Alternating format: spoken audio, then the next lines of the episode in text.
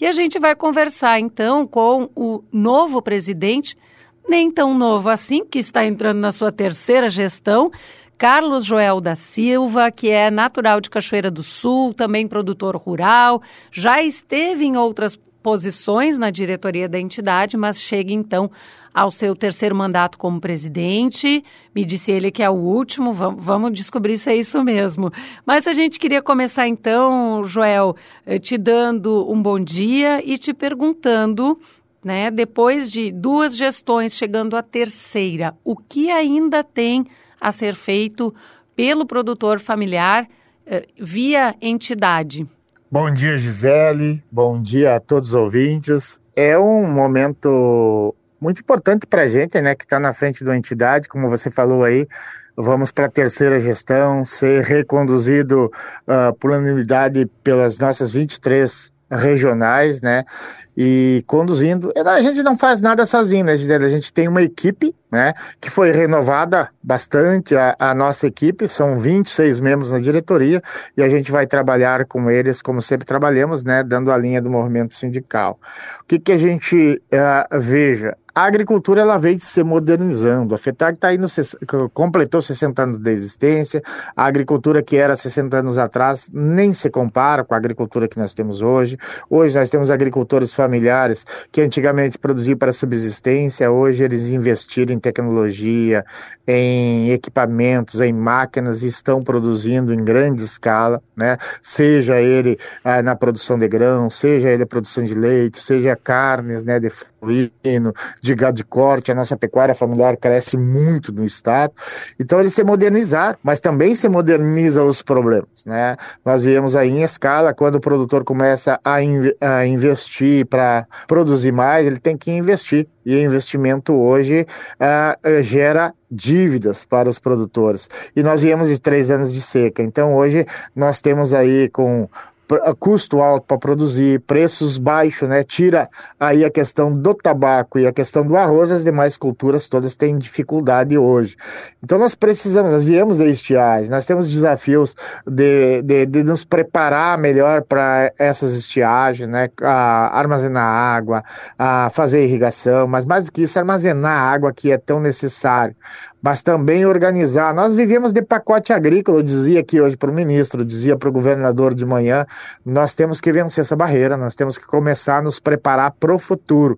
Ter política agrícola para 5, 10, 15 anos, né, que pense essa agricultura para ter mais tranquilidade para o produtor. Nós vamos precisar mexer em todos os enquadramentos de Pronaf, em valores de financiamento. O ministro dizia aqui na posse que vão investir, ah, e ele sair daqui, ah, saiu daqui aqui da FETAG para ter reunião com os CIMERS, né, da máquina agrícola, impulsionando a construção de máquinas agrícolas. Eu dizia para ele, uma ministra, a máquina agrícola precisa ter um produtor. Se o produtor não comprar, não tem por que fazer máquinas agrícolas. Então, a, temos que ter condições, tem que, tem que olhar para esse custo de produção, nós vamos precisar mexer nisso, nós vamos precisar mexer no Proagro, né? Nós temos problemas de manter o Proagro hoje para a agricultura e nós temos problemas de equalizar custo de produção com preço de mercado. Né? Então, precisa ser olhado para isso. Isso ah, vai dizer assim: ah, mas é o mercado que gera pregos. Não. Tem outros mecanismos que a gente possa trabalhar. Podemos trabalhar em questão de subsídio, podemos rever legislações do Mercosul. Então, são questões que a FETAG vai trabalhar forte. Nós precisamos equalizar, a ah, Gisele, principalmente a, a questão da sustentabilidade da, da produção precisa ser rentável, precisa ter produção. Hoje nós temos um governo falando muito em produção de alimentos e matar a fome, mas matar a fome do povo não pode ser às custas do produtor. Nós não podemos matar o produtor para matar a fome do povo. Nós temos que equalizar. Tem que ter preços que dê renda, que dê sustentabilidade para a atividade, para que a gente tenha uma continuidade de produção, que a gente tenha a juventude querendo ficar no campo. Então, acho que o grande desafio é esse: a gente equalizar a rentabilidade na produção para a gente ter sequência nessa produção.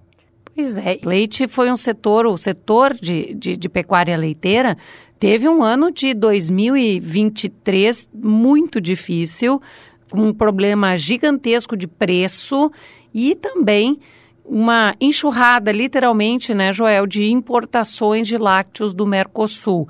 O governo sinalizou interesse, falou em, em algumas medidas, e um dos pontos que vocês colocavam é quem sabe, a criação de um, de um subsídio, como faz a Argentina.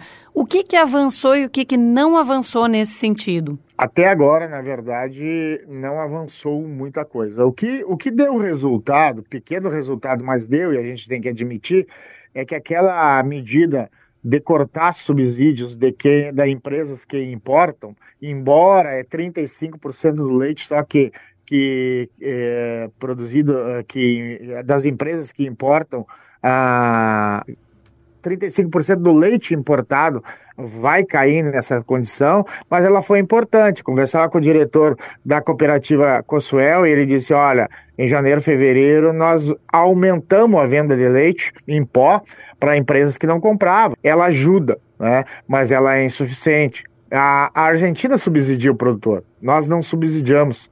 E aí nós precisamos sim mexer no mercado. Só tem dois jeitos. Ou tu cria restrições do leite vender lá, ou cotas para esse leite vir, ou tu tem que subsidiar o produtor. Olha o que os produtores lá da Europa estão fazendo, né? fizeram há poucos dias, né, que a gente via pela televisão, inúmeros protestos lá. Por Uma grande mobilização, estão, né? É, na, é, e, e qual é o, o maior motivo deles? É contra o acordo da União Europeia e o Mercosul. E o Mercosul, é exatamente. Um, e é um dos motivos. Bom, se para eles está difícil, eles acham que eles não conseguem competir com nós e nós achamos que o subsídio que eles têm não dá para competir com nós. Por que, que nós temos uh, que os governos estão trabalhando um processo desse que nem os produtores de lá e nem os de cá uh, acham bom? Porque não é os produtores que estão no centro da discussão. Quem está no centro da discussão é a indústria. Né? A indústria quer vender carro, a indústria quer vender a linha branca, a indústria quer vender máquinas e outras coisas, e aí a moeda de troca é a agricultura. Né? Pois é. E aí vou falar de um, de um problema para outro, e aí um problema mais regionalizado, que é a questão de como o clima, regionalizado que eu digo porque a solução, uma das soluções que tanto se falou também durante a posse, ela passa por uma questão mais local aqui do Rio Grande do Sul. Estou falando da irrigação. O próprio vice-governador mencionou em seu discurso a, a, a preparação de um novo programa com foco nesse tema, inclusive com debates sobre regras e questões ambientais que são apontadas como entraves ao avanço da irrigação. O que, qual é a expectativa que vocês têm em relação a esse programa que está se construindo e se de fato ele poderá ajudar a tirar do papel né, esse projeto que tanto se fala e que é tão necessário e que eu lembro muito bem de alguns anos atrás você falava, né? O interesse em irrigação ele termina quando dá a primeira chuva. Mas é a hora de Exato. falar sobre esse assunto, né? Qual a expectativa de vocês com relação a, a esse nossa, programa? É, a nossa expectativa é que esse programa seja lançado a segunda etapa o quanto antes tinha, eu fui até consultado para um evento que o governador ia anunciar essa segunda etapa na quinta-feira passada. E aí depois não aconteceu. E esperamos, hoje foi pauta né, na nossa posse, ontem, de ontem foi pauta com o governador esse tema. Nós entendemos que precisa ter essa evolução. E esse é um tema que a gente tem que discutir ele é, é, sem a demagogia, sem aquelas apaixonamento que tem e, e, de muitos que olham a, a, questão ambiental que parece que o agricultor vai desmatar tudo e que o agricultor não cuida e que fazer uma suja numa app vai destruir a natureza e é o contrário. Quem conhece sabe que tem que ter regra sim. Nós entendemos que precisa ter regra, mas que precisa ser discutido sem apaixonamento por esse tema uh, e sem a, a, as ideologias que às vezes norteiam esse tema. E que a gente tem conversado bastante com o próprio Ministério Público né, do Estado, discutindo, e, e, o, e o próprio Ministério já entende outras coisas diferentes e que a gente tem que avançar nisso. Nós acreditamos que esse é o momento para a gente avançar. Né? Ter um projeto de financiamento, mas mais do que isso, ter alinhado essas questões de legislações que a gente possa armazenar água. Né? Esse é o grande, é o, é o grande problema. Nós precisamos armazenar. A nossa água chove, não falta chuva ao longo do ano. O problema é que nós ah, acabamos deixando essa água para o mar e virar água salgada. Né? E depois a gente tem que ficar aí sofrendo para produzir. Então tem que ter um alinhamento de todo mundo, um entendimento de todos os setores, do poder público financiando, mas a das questões ambientais também entendendo a necessidade disso e que nós podemos melhorar o meio ambiente fazendo as coisas dentro de uma normalidade, e o agricultor também entendendo que se tem uma, se a legislação permite, se tem apoio financeiro num programa para fazer isso, o agricultor tem que se prevenir, nós temos que nos preparar para as próprias, para as próximas problemas climáticos que nós vamos ter. Agora a gente dizia para o ministro, ah, o Proagro deu um salto nos últimos anos. Claro que deu, mas ninguém fala os sete anos que o Rio Grande do Sul não teve uh, problemas climáticos, né? E que nós só arrecadamos, mas fala nos três anos que nós gastamos o fundo do Proagro. Sim, deu um então, salto precisamos... no desembolso, então, né? Na, na, na indenização é... das perdas causadas pela intempérie, né? Nos últimos anos. Quando a, quando a notícia é boa, não vira notícia, né? Quando a coisa boa. Passa milhões de carros, né? Numa, numa rodovia. Qual é o que vira notícia? Aquele que se acidentou. Os que passaram e chegaram no seu lugar, local, local não, não, não vira notícia.